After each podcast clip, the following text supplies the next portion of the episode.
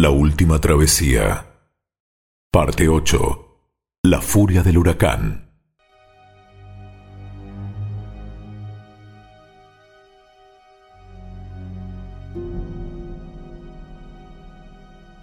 El almirante volvió a insistir enviando nuevamente al joven capitán a advertir al gobernador que aplazara la partida de la flota, por lo menos ocho días, ya que el clima estaba propicio para que se desencadenara una fuerte tormenta de viento y agua.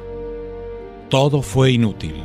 El gobernador Nicolás de Obando dio la orden de partir a las 32 naves. Apenas se alejaron de la costa, el mar y el cielo se oscurecieron como si el sol se hubiese apagado, el aire se tornó sofocante, irrespirable. Era el principio de la tormenta. Ya no se podía volver atrás, las velas estaban tiesas, no soplaba nada de viento. En segundos se desató el apocalipsis. Fuertes ráfagas de viento generaron un huracán de tamaño inmensurable, de tipo giratorio. El mismo se acercó a la flota y comenzó a destruirla, una a una, como si fueran de paja. Mástiles, palos, quillas, hombres volaban por los aires. El joven capitán Antonio de Torres observaba cómo desaparecían las carabelas. Dio inmediatamente órdenes que liberaran a los prisioneros, entre ellos el valiente cacique Guarionex. Saliendo a cubierta, observa con espanto cómo el huracán devora todo a su paso. Este cae de rodillas exclamando.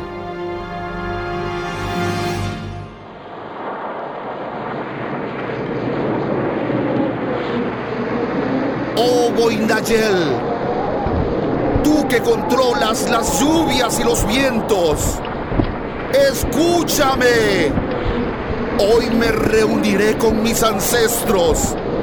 Gracias por vengar a mi pueblo. Dios santo, ¿qué ocurre, capitán de Torres? ¿Qué hace este salvaje encubierta? Ordene que vuelva a la bodega.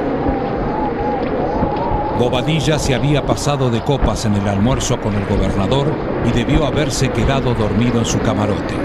Al levantar la vista y ver la furia del huracán, sabe que será su último viaje y con gritos desesperados ordena al capitán Antonio de Torres. Capitán Torres, haga usted algo. Vamos a morir. Idiota, imbécil, muévase. Teme morir. Yo no. Soy un soldado, un marino. No temo la muerte. Es que aún no se ha dado cuenta. Mira allí. Allí no ve la furia de Dios. Arrepiéntase ahora. Está a tiempo. La nave es levantada por los aires. Los mástiles arrancados de cuajo. El capitán Antonio de Torres grita al ex gobernador de la Española. Si sabe rezar, hágalo ahora.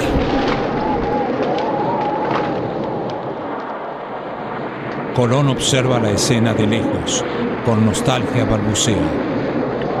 El Dios de la gloria hace oír su trueno. El Señor está sobre las aguas torrenciales.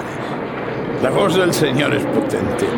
La voz del Señor es majestuosa. De la flota de 32 naves, en la actualidad hay cierta discusión sobre el número exacto que llegaron a la española. 20 terminaron en el fondo del mar. Allí acabó sus días Francisco de Bobadilla, el capitán Antonio de Torres, el navegante Pedro Alonso Niño, el capitán Francisco Roldán, alcalde de la Isabela y el valiente guerrero Guarionex. Perdieron la vida, además, más de 500 marinos. ¡Brujo! ¡Hechicero! ¡Nigromante! Ese maldito de Colón nos ha echado una maldición. ¡Ha pactado con los demonios! ¡No puede ser toda la flota destruida!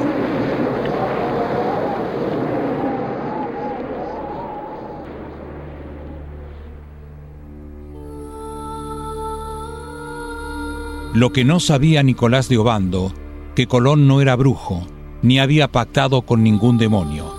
Estas señales que el almirante había visto en octubre de 1495 en la Isabela se imprimieron en su mente.